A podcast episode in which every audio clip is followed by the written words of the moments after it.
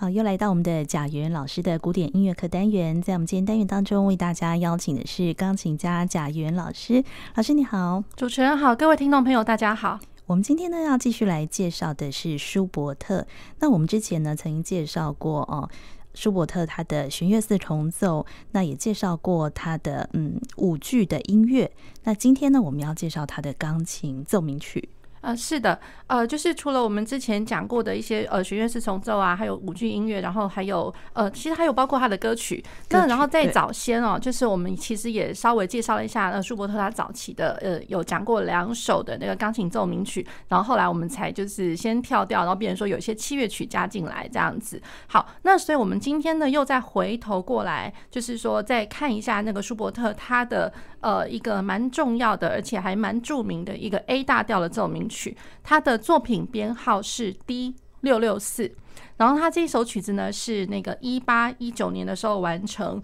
不过就是呃就是跟他的闰域五重奏是同时在他死后没多久的时候才才呃被那个呃印刷出来哦，对，才被出版，对，那所以就是说在生前其实是没出版的，都没有发表，可惜哦，对对对。那然后这个 A 大调这一首啊，其实呃可以算起来就是说他呃。算是他的第一个，就是呃，在钢琴奏鸣曲里面，然后用到 A 大调的一个作品。那然后在一八一九年、一八二零年左右，其实他也是哦，就是大量的就是专心的在钢琴奏鸣曲上面创作这样子。好。那然后呢，这个 A 大调呢，那如果说各位听众朋友，如果呃以后我们还就是还继续专心的 follow 我们的那个呃节目的话，其实我之后也会再介绍另外一个 A 大调的钢琴奏鸣曲，那个也是他超级著名的，感觉上他只要写成 A 大调的，好像还都还蛮蛮蛮有名的。他另外一首就是那个晚期的那个 D 九五九九五九九五九的那个钢琴呃晚期的钢琴奏鸣曲之一哦。好。那然后这个 A 大调，那如果听众朋友也有一直持续的 follow 我们的节目的话，其实我上一次在上一集的节目有稍微提过，就是说，呃，舒伯特他在写曲子的时候，尤其是在他写他的艺术歌曲啦，那他的器乐曲多少也会有一点呃这样子的一个意味，就是说他在写曲子，好像调性上面跟他的心境，或者说跟他当时的呃想要铺成的一个乐曲的一个氛围，或者说呃他要铺成的乐曲的呃。呃，歌词的一个当时要表达的一个意思，其实都有一些一些呃关联所在哦。那所以 A 大调的话，呃，学者研究出来，呃，在对于舒伯特来说，它其实算是一个呃简洁的，可是也有可能是抒情的，然后有趣顽皮，然后很机智、很风趣。的一个一个调性，嗯呀，那所以其实我会觉得，就是说，在我们待会要介绍的 D 六六四哦，我觉得多少都有带到这样子的一个意味。那然后呃，抒情那是不用讲了，这一首真的是就是因为它前面的一些呃很很可以就是说朗朗上口的一个主题哦，那大家所以才会广为大家熟知。所以抒情的一个旋律，然后呢，不过就是在它的呃。架构上面其实架构还是会有，可是它这个 A 大调的这一首的架构稍微 size 小一点点，可是该要有的就是说有一些部分是蛮像贝多芬式的呃钢琴奏鸣曲，就是说有的时候会有一点嗯。在那个呃，在架构里面有一些对位的存在，是比较像贝多芬晚期的吗？还是嗯，其实贝多芬的中期就有一些是这样子的一个做法，就是说呃，虽然它前面听起来是抒情，可是中间仍然会有，比如说在发展部的地方，或者说在一些呃过门的部分，会听得到一些呃八度的音型的上去跟下来，上行跟下行。那或者是说在两个声部，然后其实我听起来是声响还挺厚重的，可是它。它仍然可以堆叠的出来，呃，某种呃层次或者某种厚度上的对位，对，所以我觉得这样子的一个手法其实跟贝多芬蛮像的，嗯，对。可是他就把它包装在一个稍微简洁、呃利落一点的呃架构里面，那然后它又是 A 大调，很抒情，所以我觉得呃再再造就了这首曲子的特别。哦，所以这个 A 大调在舒伯特他呃。代表就是一种比较不是那么感伤的那个。哦，对的，是是是，哦、对，不比较不那么感伤，嗯，对。那然后比较宜人一点，那所以、嗯、呃，也有学者就是在指这一首曲子听起来就有有如春天的微风这样，呃，温暖徐徐这样吹吹在脸上那种感觉，会让人心旷神怡这样子。对。呀那呃，它有一个呃，就是比较特殊的地方，就是说它的第三乐章。嗯、那第三章，当然我们之后也会再稍微提到一点哦，就是说，呃，先给各位听众朋友卖个关子，我觉得是在架构它的写法上面有稍微一点点不一样，跟我们知道的呃奏鸣曲式它的写法一切是不一样。好，不过呃，就是普遍来说，这个三个乐章的一个题材哦，第一乐章是快的。Allegro moderato 中庸的快板，然后第二乐章是行板，然后是 D 大调，所以也就是在它的那个下属调上面哦。嗯，那第三乐章是快板，所以很典型一个三个乐章的快慢快、快慢快的一个架构这样子。那第一乐章跟第三乐章同时都是奏鸣曲式，嗯，然后第二乐章非常的简洁短小，真的超级短小的，嗯，可是也蛮。蛮精致的，我老实说，就我还挺喜欢这样子的一个写法，这样。嗯、那呃，可以请听众朋友先听听看第一乐章，第一乐章 Allegro Moderato。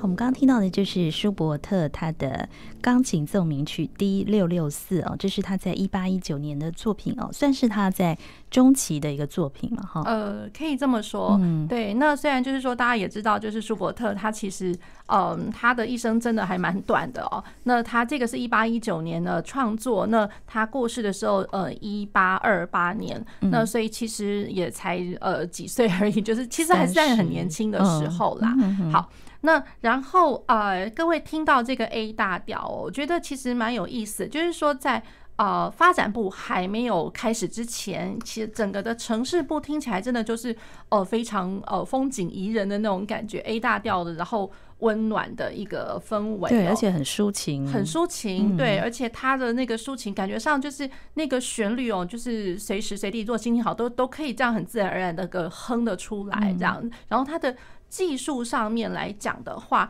呃，我觉得其实刚开始的时候其实不太难，只是说可能呃大家的那个手掌哦，可能都要稍微打开一点点，因为它三不五时就会有一些就是 open wided chord，就是呃那个爬音的音型，那个左手的伴奏，然后那个伴奏的话。就是它常会跨一个八度，然后就是一一一个八度到两个八度的那种爬音，然后呃徐徐的去呃缓缓慢的流动这样子，对，所以它仍然会有流动感，可是呢，感觉上弹奏起来还是要有一点平均的那种，就是。呃，就是平均的，就平均的那个每一个音呢，然后手掌也要保持非常的平稳。嗯。那然后它的旋律线的话，其实不只是单音旋律哦，其实还有就是它用八度或者说和声去构造成的一个一个歌唱性的旋律。所以在在都表示说，我们的手其实不能太呃，不是说不能太小，而是说不能随时都有些学生在弹奏的时候，那个手都会缩起来，然后遇到要大跳或者说要跨的时候，才马上猛然的张开。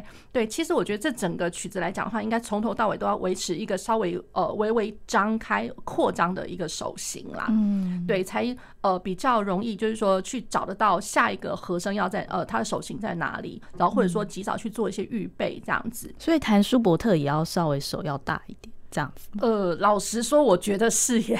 老实说，对，因为呃，我觉得舒伯特的那个，除了他的早期一些些呃钢琴作品，或者说他的一些小品，如果说是接触到他的这个呃，就是奏鸣曲类的这样子稍微大型一点的曲目，或者说像我们之后会介绍他的《流浪者幻想曲》哦，其实我觉得舒伯特跟贝多芬相去不远，就是把钢琴当做是一整个乐团的一个声响来着，把钢琴当做是整个乐团来对待它。对，那所以就是如果说真的是整个乐团的话，我随便一个突提下去，然后随便一个和声下去，其实手都需要非常的扩张的，而且有呃。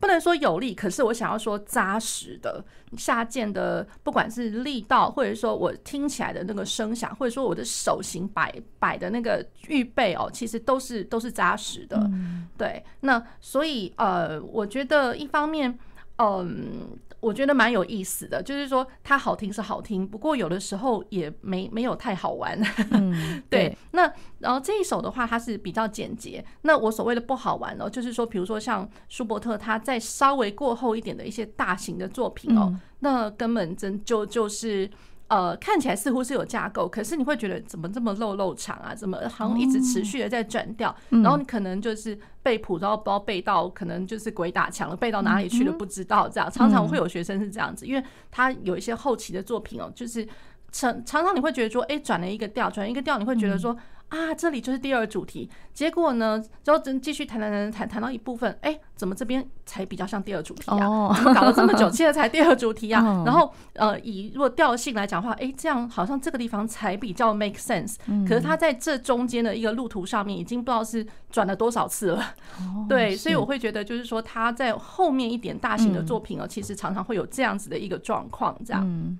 好，那他的第一乐章，其实我觉得他为什么简洁？就是我们平常在讲说奏鸣曲式啊，那第一主题，然后第二主题，对不对？第一主题一定在原调嘛，然后第二主题的话，呃，比较常看到的都会是在它的呃，比如说它的属调，嗯，属调，或者说如果是在。呃，浪漫时期的作品来说，常常会是在它的一个三度关系的调，就原调可能是往上的一个三度关系。那呃，偶尔可能会发现，就是说它的第二主题会不会是走到它的关系小调或者关系大调之类，这个也是另外一种三度关系。嗯，好，那呃，在第一主题跟第二主题应该会有不一样的性格嘛？那可是呢，这首曲子听起来好像第一主题、第二主题感觉上性格差不多，差不多，所以你会不知不觉，你会完全不知道说，哎。哎，怎么现在听起来已经在发展部啊？第二主题在哪里啊？所以也分不太清楚，分不太清楚哦。对，所以呃，其实第一主题我稍微哼一下，哒哒滴滴哒滴哒滴，哒哒哒滴哒滴哒滴滴哒，这这这个是第一主题，然后再 A 大调。那它的第二主题其实是稍微就是才过了我的谱子上看起来才二十个小节而已，嗯，然后在第第二二十小节其实已经是有一个上行的音阶 A 大调音阶，哒滴哒哒滴哒哒哒滴哒哒哒，滴滴滴滴滴，哒滴哒哒滴哒哒，滴滴滴滴滴滴，哒滴哒哒滴哒哒，对，这个是其实第二主题，嗯，对，那大家就会觉得说，哎，怎么听起来？真的好像我除了就是不一样的地方是在我音域稍微调高了，嗯，音域都是在拉高的一个状态。那可是听起来调性会觉得怎么好像也没在转呐，就好像还是在 A 大调。所以其实它根本是无缝接轨，它完全没有一个呃过门的铺陈来的，它完全没过门，就第一主题直接给你接下去第二主题了。那我们这样想哦。那第一主题是 A 大调，第二主题一开始也是 A 大调，听起来是 A 大调，滴滴滴滴滴哒滴哒哒滴哒哒滴，然后其实它后面会跑到 So Si Si Mi 发 So La So 发 La Si So Si Mi So 哒哒哒哒哒滴，其实听起来哦，原来这个地方是 E 大调诶。哎，那它怎么转 A 大调跟 E 大调？所以它的第一主题无缝接轨的，到第二主题开头是 A 大调，拉多咪的和弦，其实根本就是呃它的 E 大调的那个调性的四级。嗯，所以第二主题根本就是 Open with，就是它不是开门见山的 E 大调第一第一呃一级的和弦，它其实是四级和弦，所以就这样顺顺的接过来，所以你完全。完全没有感觉到啊，第二主题已经悄悄的来临了。嗯，对，然后包括它的那个伴奏，其实长得都超像的，长得超像的。好，那然后讲到这边，这个是呃它的城市部。那我还有一点印象，就是说我自己的学生啊，有的时候还是会遇到一些，就是说他们主修是其他乐器，不是钢琴主修的学生，每一个人都好爱这一首，尤其是弦乐的学生。哦，是因为这首很优，旋律很优美这样子吗？其实是真的，就是旋律优美，还有一些就是主修声乐的学生，我也记得，就是他们也都会非常喜爱这一首，然后就说啊，老师，我真的挑到一首，那总算我可以驾驭得了的，就是技巧没有到太难啊或者什么的，就弹一弹弹一弹，然后真是高兴别太早，因为就是他的那个发展部真的一下子就开始不太好玩了哦。就说他的那个左手，刚刚老师有说，其实也是需要跨蛮大的，呃，跨蛮大的，不过因为毕竟是分呃爬音啦，分解和弦，对。这个导还好，可是他到发展部的时候就开始突然真的是超级像贝多芬的东西来了，就是哒哒哒哒滴哒哒哒哒哒哒嘣，就是连续八度，然后还三连音，一直连续的哒哒哒哒滴哒哒哒哒哒嘣哒哒哒哒，而且是左手左手来一次，右手又来一次，然后接下来又加上左手，然后再右手，所以横跨了好多好多小节，嗯，对，然后光谈到那一段的时候，学生当场就会 呃，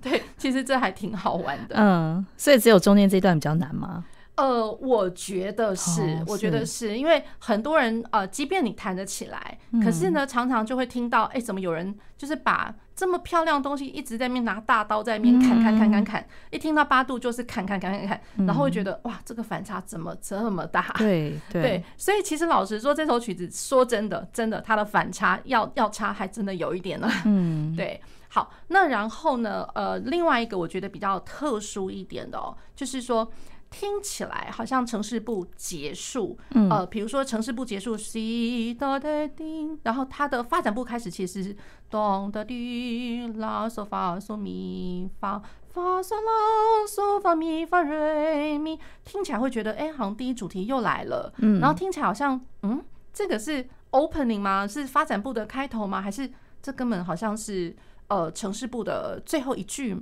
听起来会有这种，嗯。呃，questionable 就 就是就是非常的呃疑问哦。可是我觉得他的这个写法出现在他的整个曲子结束，就是我呃曲子结束一定有一个 coda，嗯，然后他的尾奏真的又来了一次，哆哒滴哒哆滴哆滴，咪发嗦嗦拉，跑到一个逃避终止六级的和弦上面，然后哆哒滴哒哆滴哆滴，咪发嗦西啦，它其实最后是结束在这样子的一个句子，所以我觉得它一再的提醒你，就是说第一主题。呃，好像它到呃到处都可以出现。第一主题一开始，呃，我我的一开始跟我的最后结束都有第一主题，嗯，所以一直让你去回忆这这个这个主题。然后我的发展部一开始也是这个主题，嗯，对，所以我觉得他的这个编排，这是让我觉得很有意思的一个地方，就是一直在强调他的第一主题这样。对对，有那么一点点，就是说，呃，一点点意味着 cyclicism，可是他没有说用到很夸张啦。可是就是说，他至少在第一第一乐章里面，好像会一直听得到这样子的一个编排。更尤其就是说，以第一主题来做一个总结，嗯，对，是这样子的手法，让我觉得，其实哦，大家不觉得吗？就是像呃贝多芬的奏鸣曲，嗯，贝多芬奏鸣曲，其实在他的那个嗯。悲怆，嗯，Opus Thirteen Pathetique 这个。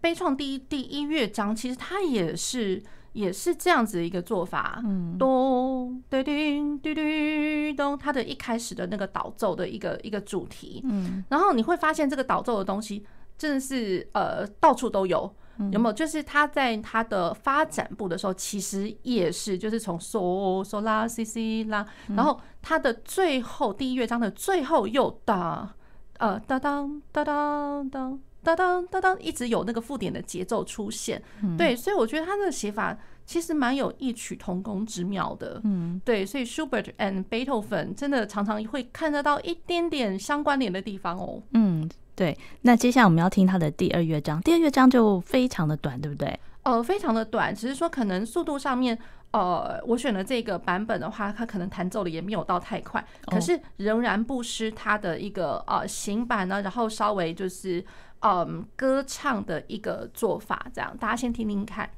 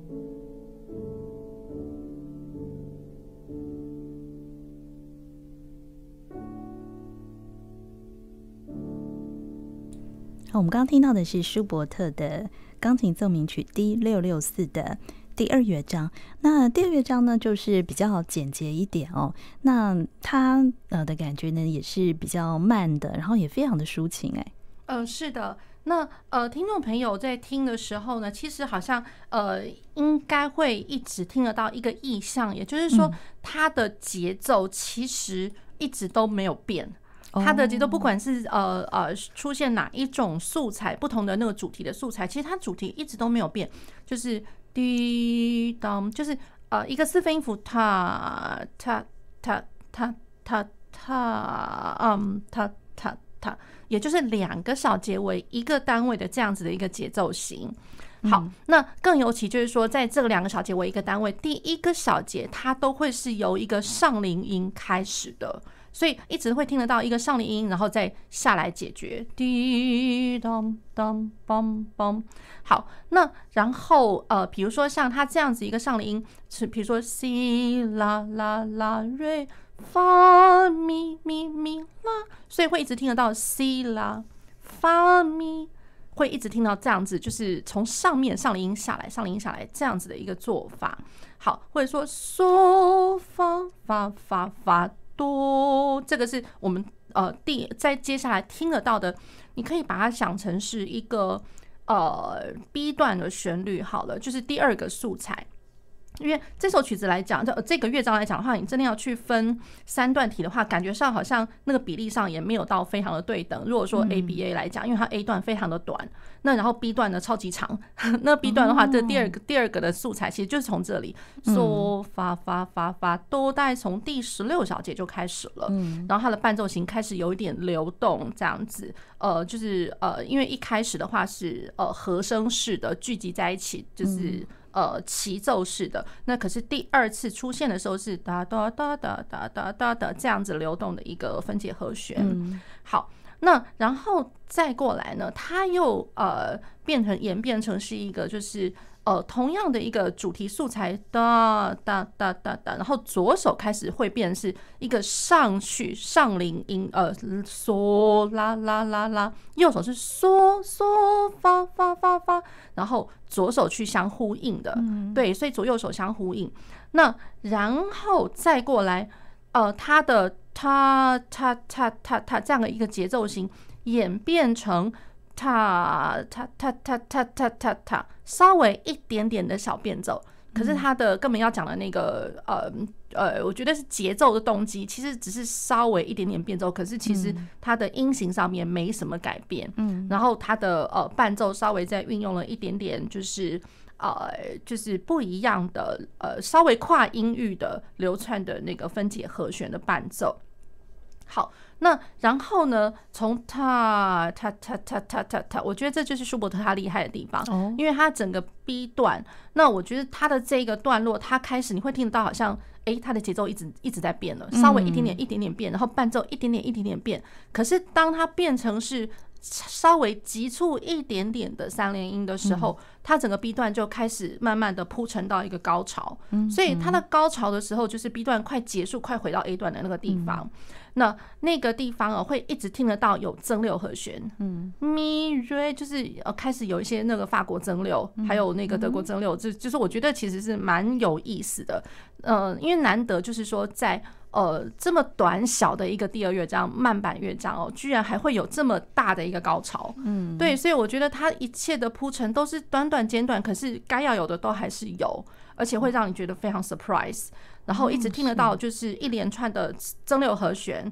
然后增六和弦完了之后，才真的是解决到哆啦西嗦拉发嗦咪，然后属七和弦，然后回到原调 D 大调西啦啦啦啦发这个地方。好，那呃，再过来它的结尾，其实我觉得就是后面看得到的东西，前面其实都有，只是说在呃调性上面，我觉得，嗯，我觉得他的那个写法，其实我老实说啦，有那么一点点像是超级短小的奏鸣曲式耶。我说实在话，超级短小的，因为就是说它论调性的一个写法，其实是跟奏鸣曲式差不多。嗯。对，就是第二乐章，第二乐章、哦、是。对，所以所以就是说我才是说，就是说呃，如果看到第二乐章，如果是慢板乐章的话，先不要想的太高兴，就觉得说、嗯、哦，他一定是 A B A 啊，虽然他一定、哦、你看这么这么歌唱啦什么的，嗯、对。可是我们去想想看，以前我们在节目中也介绍过的贝多芬的 Sonata，嗯，那贝多芬 Sonata 其实它有一些慢板乐章也是奏鸣曲式、欸，哎。嗯，也是奏鸣曲式，而且它真的就是两个主题素材。嗯、那然后只是说，它有一些呃奏鸣曲式，它省略了发展部。嗯，所以你可能会听得到，哎、欸，一个大 A 段，两个主题的两两个不同的主题段。嗯、然后最后，哎、欸，怎么又回来了？好像已经从城市部直接跳发展部，跳过了，直接回来那个在线部。再、嗯、现部又、嗯、呃在原调里面再是两个主题的素材，这样。嗯，对，所以。贝多芬的奏鸣曲常常会有这样子的一个状况，有呀。那还有就是说，在慢板乐章里面，有的时候你可能会听得到有呃变奏曲，嗯，对。那这个在我们之后的那个呃舒伯特的那个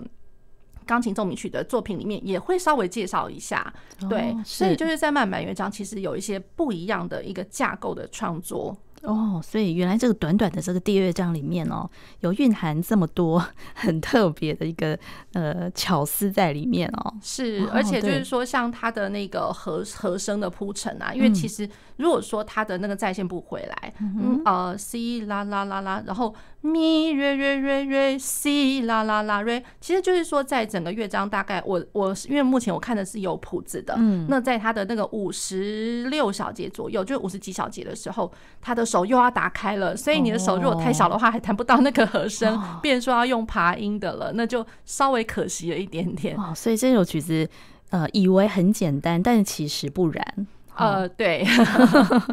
对，手掌要超级平稳的，哦，对，扩张跟平稳。那我们接下来呢，再来听它的第三乐章。是它第三乐章是六八拍，嗯，然后大家如果还记得的话，我一开始就有讲到，它第一跟第三乐章都是奏鸣曲式了。好，那奏鸣曲是只是说它是呃出现在一个六八拍的一个一个写法上面，而且是弱起拍，就是它的第二大拍才出现。滴答答答答答答滴答滴答，我觉得它是非常的抒情，而且非常非常非常流畅的一个一个东西哦。那那个流畅，我觉得就是说在呃右手的那个声部上面是歌唱的，然后那个左手会让人家觉得好像。好像有点像是我，我一常常会有一一个一个情景，那影像在心里面，就觉得就好像一个有唱诗人他在唱歌，然后手可能是拿着手摇琴，就是有那个手转的在一直在转把手的那个，对，然后那个琴声会一直哦哦这样一直一直转，或者是说像拿着那个手风琴这边呃就是打开，然后又呃合起来，打开合起来那样的手风琴，